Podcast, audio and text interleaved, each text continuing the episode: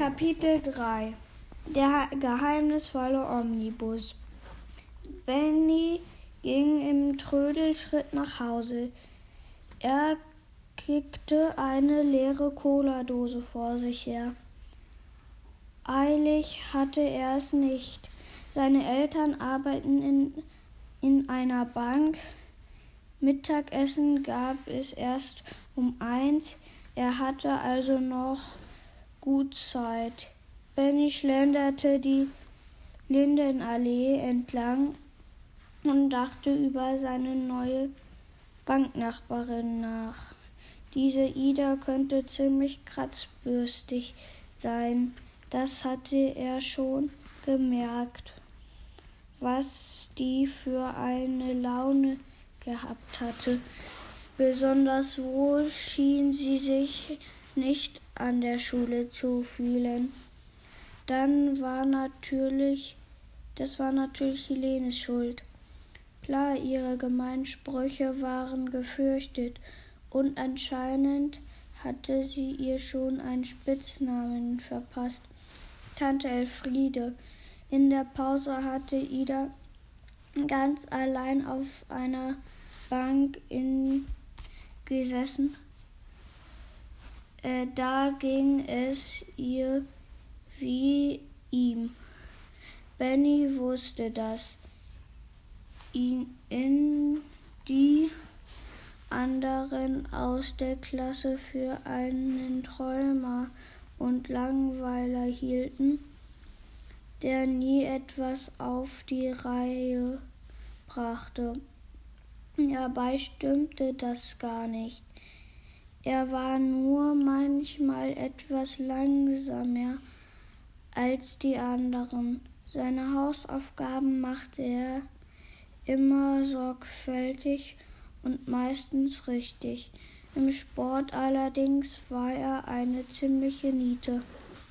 Benny überlegte gerade, ob er Ida zu, seinem Geburts zu seiner Geburtstagsfeier einladen sollte als er von hinten ein knatterndes Geräusch hörte.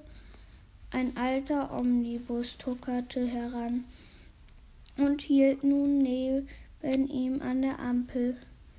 Der Bus war grell mit Buchstaben bemalt. Benny legte die Hand über die Augen. Die Buchstaben schienen durcheinander durcheinander äh,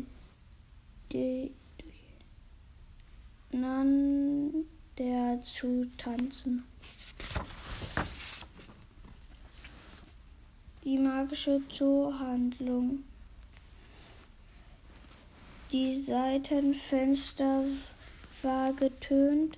Benny versuchte zu erkennen, wer am Steuer saß. Irgendein Typ mit Hut, murmelte er, aber neben dem Fahrer, wer war das? Das saß doch tatsächlich. Oh ja, da saß. Das war Mrs. Cornfield, seine neue Lehrerin. Was macht die denn da? Wunderte sich Benny. Er stellte sich auf die Zehenspitzen. Was war das hinter der dunklen Scheibe?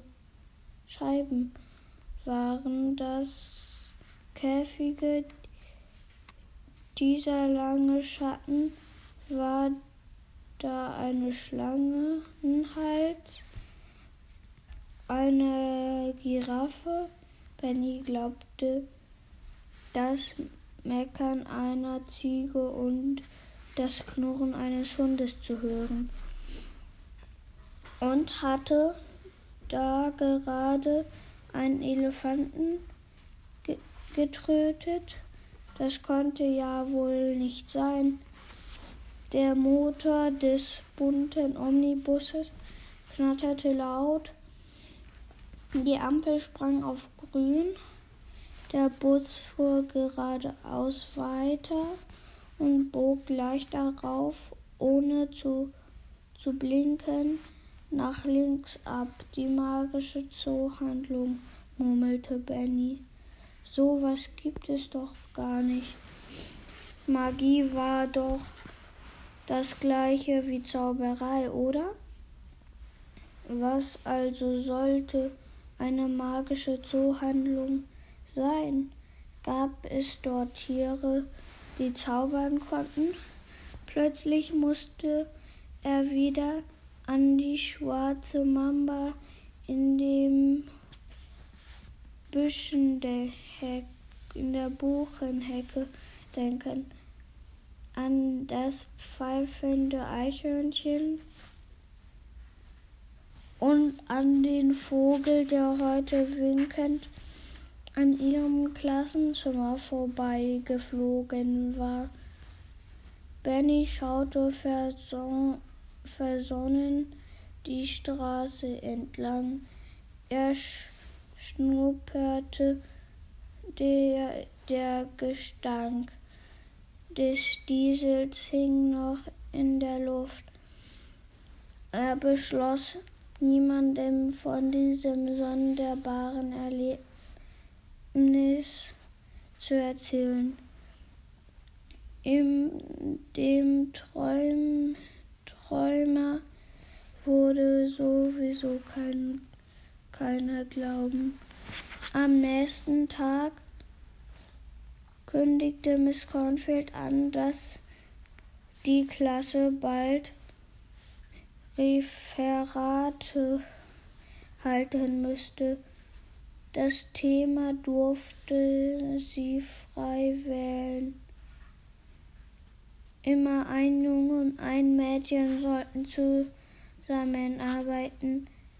Das Los wurde entscheiden, wer mit wem zusammenkam.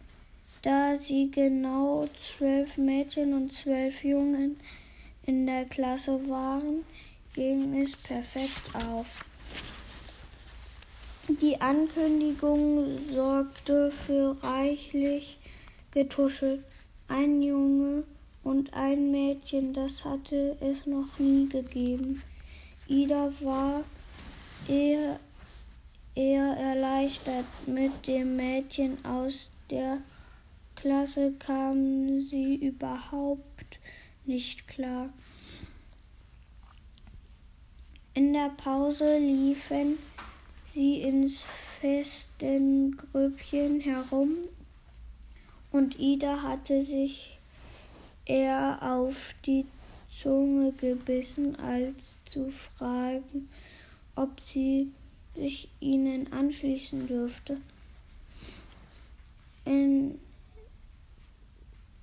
in Gedanken ging Ida die möglichen Referatspartner durch. Blöd wäre es, wenn das Los auf Max, den Professor, fallen würde. Mit ihm würde sie sich nie auf ein Thema einigen können. Und er ärgerte sich sie zwar, zwar, aber manchmal war er tatsächlich besser als sie. Auf Benny hatte sie auch keine Lust. Er war ihr zu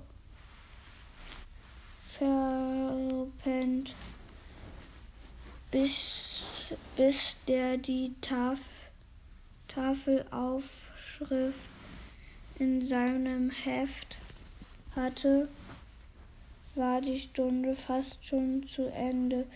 Eddie, der in der Fensterreihe saß, kam ihr ziemlich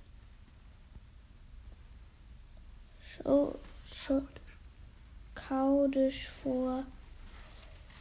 Lieber nicht Schoki mit der Strickmütze, das war in Ordnung. Mit ihm würde sie gut auskommen. Da gab es da noch Silas, der immer mit dem Rennrad zur Schule kam und neben Jo saß. Ida möchte nicht, ihn nicht, auch, auch wenn sie nicht genau sagen konnte, warum und warum und Jo immer, wenn sie an ihn dachte, begann Idas Herz heftig zu pochen. Wenn er lächelte, wurde sogar die blonde Angeberin Hel Helene still. Am liebsten, das musste Ida zugeben, wäre ihr Jo. Dann könnten sie nachmittags zu zweit an einem Thema arbeiten. Sie könnte Jo zu sich einladen. Benny stupste sie an und steckte ihr ein Kuvert zu. Ida öffnete den Umschlag und las Einladung zu meinem Geburts zu meiner Geburtstagsfeier Samstag 15 Uhr Lerchenfeldstraße 64 es gibt Saft und Kuchen. Klang ja nicht sehr aufregend, fand sie. Kommst du? flüsterte Benny. Ida nickte und steckte die Einladung in die Tasche. Sie überlegte, wie oft man sich wohl treffen müsste, um so ein Referat auszuarbeiten dreimal mindestens, oder? Ida stellte sich vor, wie sie und Jo eng nebeneinander saßen und in einem Buch blätterten. Ganz kom komisch würde ihr dabei zumute sein.